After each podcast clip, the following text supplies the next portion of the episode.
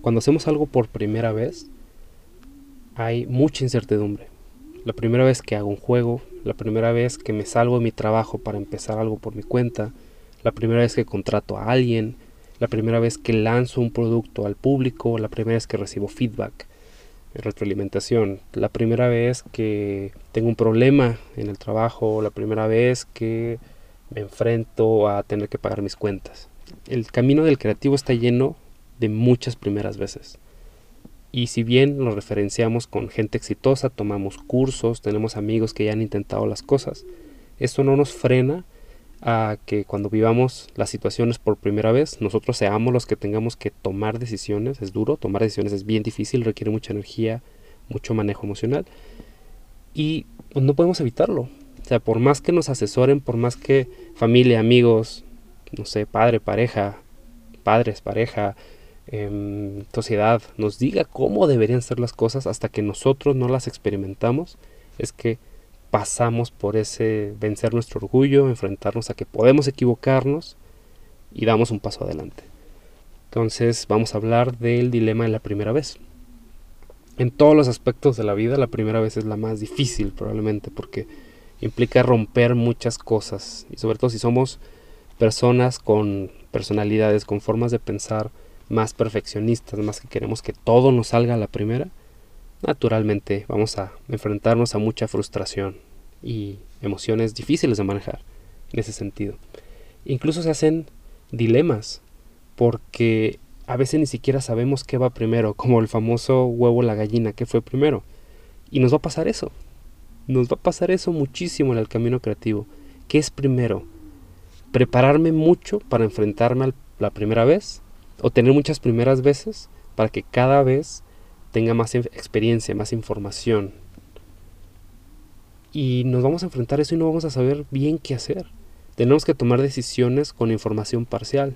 Creemos algo. Otra persona experimentó algo similar y eso nos ayuda a tomar cierta decisión. Pero no sabemos exactamente qué hacer. Ni podemos hacer las cosas con falta información, o sea, cero información, ni tampoco nunca podemos tener toda la que quisiéramos. Y eso emocionalmente es duro. Nuestro lado racional y emocional chocan y ninguno se pone de acuerdo. Y es un dilema, definitivamente. No hay como una solución completa, correcta. ¿A qué persona debo contratar? ¿A esta que cumple con ciertos criterios o esta otra que cumple con otros? Y, y pues ninguno es una, una decisión completa. No tenemos toda la información. O también nos vamos a enfrentar a caminos, a situaciones en los cuales las dos tienen puntos en contra. Y, quizás estoy diciendo una obviedad, algo que ya has vivido. Sin embargo, lo menciono nuevamente, cada vez vienen retos nuevos, cada vez vienen dilemas éticos, decisiones, etcétera, etcétera. Entonces, mi única recomendación para el día de hoy es enfrentarse, seguirse enfrentando a esos retos en base a quién eres tú. Es muy fácil compararnos la empresa de enfrente en su primera producción ya tuvo este éxito internacional. Y nosotros podemos como tener esa pregunta de ¿me enfrento a hacer juegos en consola o no? ¿Me enfrento a invertir esta cantidad de dinero que no tengo mucha seguridad de qué va a pasar con ella o no?